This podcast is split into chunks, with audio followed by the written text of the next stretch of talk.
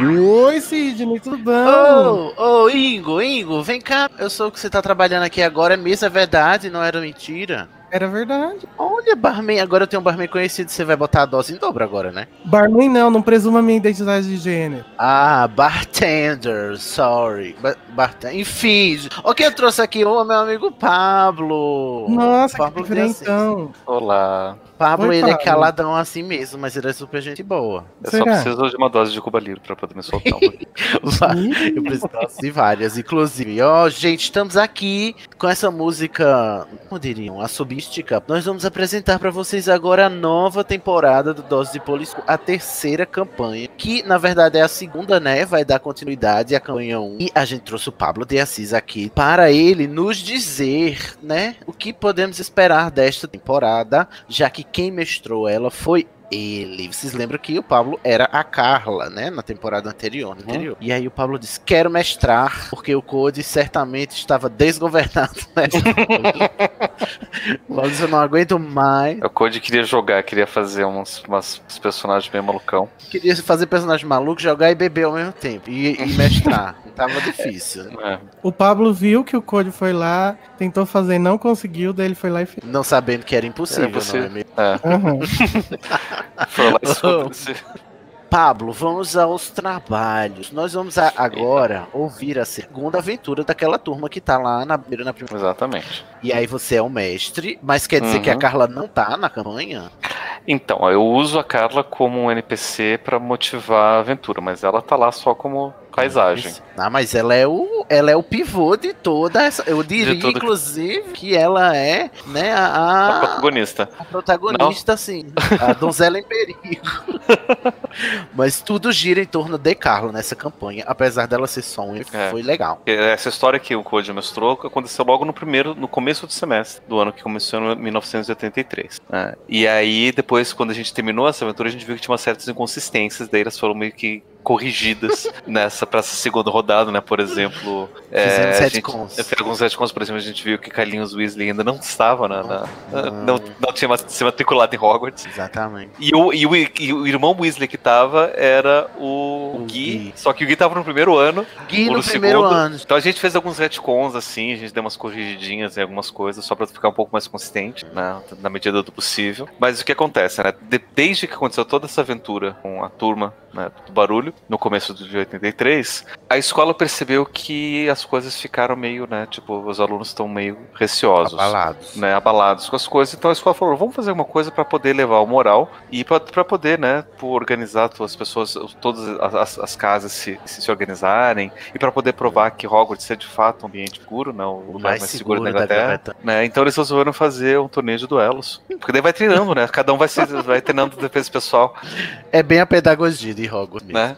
De duelos vai durar o semestre inteiro, com a final, grande final entre as casas, final de, de dezembro. né? E aí, quando eu tava montando, eu percebi que final de dezembro, de verdade, se vocês forem ver nos calendários de verdade, de vocês acontecia um eclipse no dia 21, 22, agora eu não, não me lembro de dezembro. E aí eu pensei, por que não colocar a final dentro do mesmo de verdade, clima todo bacana. E aí depois entra, o pessoal ia estar de férias, né? E então o, o duelo todos os duelos aconteceram, né, durante, durante o, o semestre. Basicamente, interna, primeiro aconteceu entre as casas, né, dentro de cada casa, entre os vários anos, entre os vários alunos. E aí, no final de novembro, teve a grande final de cada casa, onde cada cada casa teve o seu campeão Campeão eleito. eleito, né, Eleito E aí- não, né? Vencedor. vencedor. E aí, esses campeões iam duelar finalmente nessa final, pra saber. No final de dezembro, eles tinham, teriam um mês em preparar pra, pra essa grande final, pra saber quem ia ser, afinal de contas, o grande campeão de duelos de Hogwarts do ano de 83. Só que É, é. Hogwarts, não é mesmo? Exatamente. Seja, Só que ser. como não adiantou a escola fazer isso aí pra animar os alunos, eu, Érico Celeste, de ir lá e fazer a minha própria tentativa.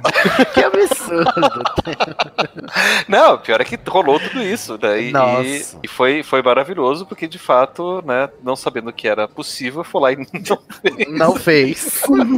E deu certo. Não, e, não, e deu certo ainda, por cima, né? Porque o cara tem mais sorte que juízo. Nossa, mas isso, é assim, mais sorte que juiz. É uma boa definição pro Érico. Mas isso Graças acontece logo na. Mas é, toda essa, essa questão do, do Eric já acontece na, na, na- na primeira. Tá no, no, no começo, né? Que é o grande motivador pro começo de tudo isso, né? E aí as coisas se, se desenrolam a partir dessa grande iniciativa de Érico Celeste, o nosso protagonistinha. Eita, tá vendo a turma do Tiresias? Roubando o protagonismo de Tiresias. Será que ele vai conseguir roubar o protagonismo de Tiresias? Vejamos. Olha.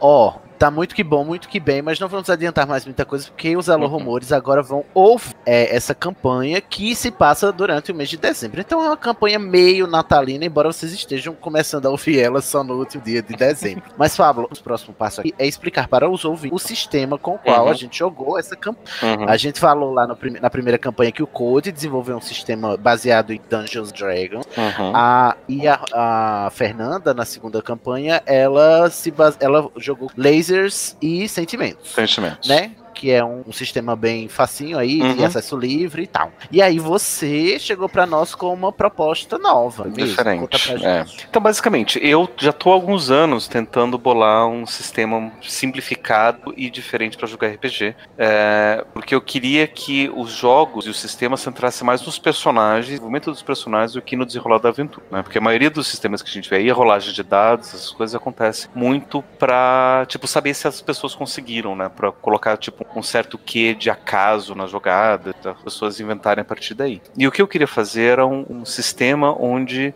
os personagens pudessem se desenvolver, onde a gente pudesse aprofundar na, na- na personalidade, nos medos, nos desejos dos diferentes personagens. E aí eu já tô há alguns anos trabalhando nisso, né? Pra quem não sabe e não acompanha o Estação e só caíram doses de polissuco por alguma coisa, eu sou psicólogo, né? Então eu trago muito disso para desenvolver esse sistema. Sim, inclusive, essa, essa, essa campanha é muito mais desenvolvimento psicológico dos personagens do que focada em ação. Uhum. em ação. E aí, basicamente, a ação é desenvolvida em cima de narrativa. Então, se o jogador consegue descrever muito bem o que ele está fazendo e faz sentido, beleza, vai rolando, vai, vai rolando. E o que eu acabo usando o acaso é mais para essas questões de personalidade, se a pessoa de fato consegue ou não consegue, mas é muito, muito esporádico o que eu acabo usando. E para essas, essas lances de acaso, eu queria também fazer uma coisa diferente, né? Porque eu tô meio cansado de jogos de dado Jogar pra dado. pensar, Uhum. E pra, pra jogar. Então, eu pensei, né? Tipo, esses, esses lances de, de acaso, de azar, tem a ver muito com né, os sistemas divinatórios. E, e eu me inspirei num sistema divinatório específico, que é o tarô. E para usar, então, baralhos de cartas para Hum, fazer os. Mas tarô é ciência? É, tanto quanto dominó e, e jogo de dados. E astrologia. Astrologia. É, mas é muito legal porque ao invés da gente jogar dados, eu tirava cartas, né? Uhum. No caso em que o acaso era necessário, né? Isso.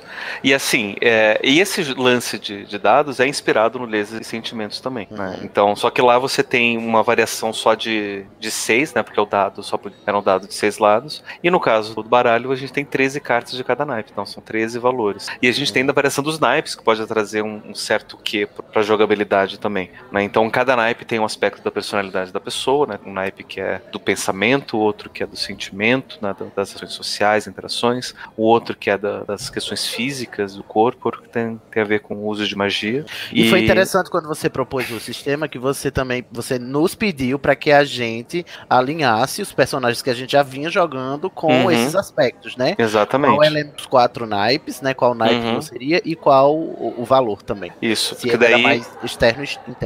Exatamente, né? O mesmo lance lá do, do lasers e sentimentos, né? Só que daí, para poder usar a questão de personalidade, mais personalidade extrovertida para ações externas, de ataque, de investigação externa, ou ação interna, de reflexão, de corpo, autocontrole e coisas assim. É, e estranhamente, 80, 90% dos personagens todos escolheram ser introvertidos, Até parece, né?